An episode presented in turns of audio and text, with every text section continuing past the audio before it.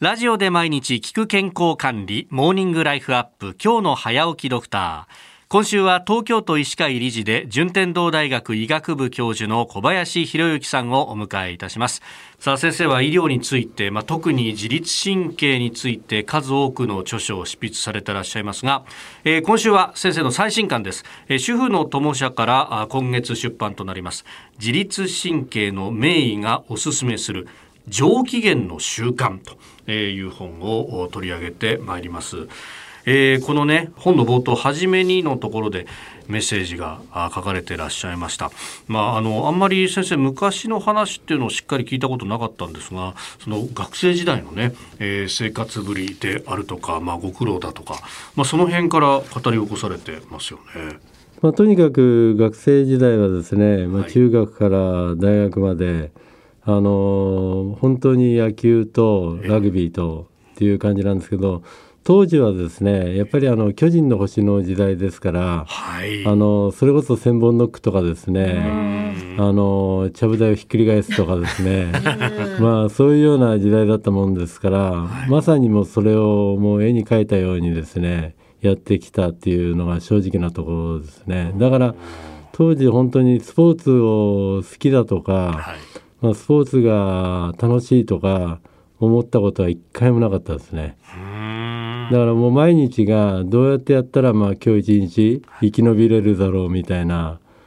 感じでやってましたね。はあ、そんなに負荷がかかるというかストレスの中でそうですね。まあやっぱりあの強いチームだったんで、まあ、野球にしてもラグビーにしてもですね。やっぱりその練習量とかっていうともう中学の時の野球はその辺の高校よりも多いっていうぐらい言われてたぐらいでしたから。だから本当に休みは正月の123だけで、ええ、あとはもう全部朝練から始まってですねこういう真冬でも、はい、もういわゆるもう朝の6時ぐらいからもう練習が始まるぐらい厳しかったんですね。だからそういう中でやってきたもんですから。まあ、やっぱりまあちょっとやっぱりその自分の人格形成っていうのには大きく影響したんじゃないかなと思いますね。それとあとやっぱりあの高校3年の時には母親が膵臓がんで40当時6歳で他界しましたんで、まあ、やっぱりそれも影響あって、まあ、医療の道へっていうのはあったと思います。はいこれやっぱりその、まあね、まさに思春期にスポーツでもってそれだけこうストレスがかかる厳しいところにいるっていうと、はい、やっぱあの体の体調的な部分とかっていうのもいろいろ影響するもんですか？そうですね。ただやっぱりあの今いろんなですね、はい、あのスポーツ選手を目指させていただいたり、まあ、そういうこともその経験がないと多分彼らにも伝わらないと思いますね。えーやっぱりそのスポーツの,、あの本髄っていうかですね、まあ、基本のところの部分のところの精神的なものとか肉体的なもの、まあ、それがやっぱり理解できてないと多分いくら話してもあの伝わらないというかですね、まあ、同意を得られないというか心を開かないというかですね。そういう感じなんであの今となってはもう本当それが財産だと思ってますね。はい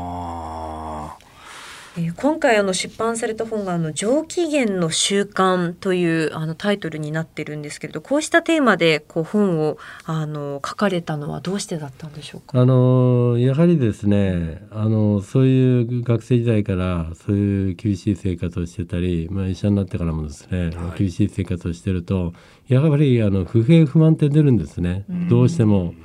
でもですね何の役にも立たないですね。何の役にも立たない。えーまあ、やっぱりよくポジティブ思考とかって言うんですけども、はい、いくらその不平や不満を言っても物事が変わればいいんですけど変わりませんから、まあ、それだったらですねやっぱり明るくあの前向きに上機嫌でいた方がやっぱり物事って全ていい方向に行ってましたね。まああの辛くてももう上機嫌でいいよっていうね、まあ、辛くても笑顔でいいよみたいなそういう方がいいんじゃないかっていうことからですねまあ、こういう本を書かせていただいたって感じですね。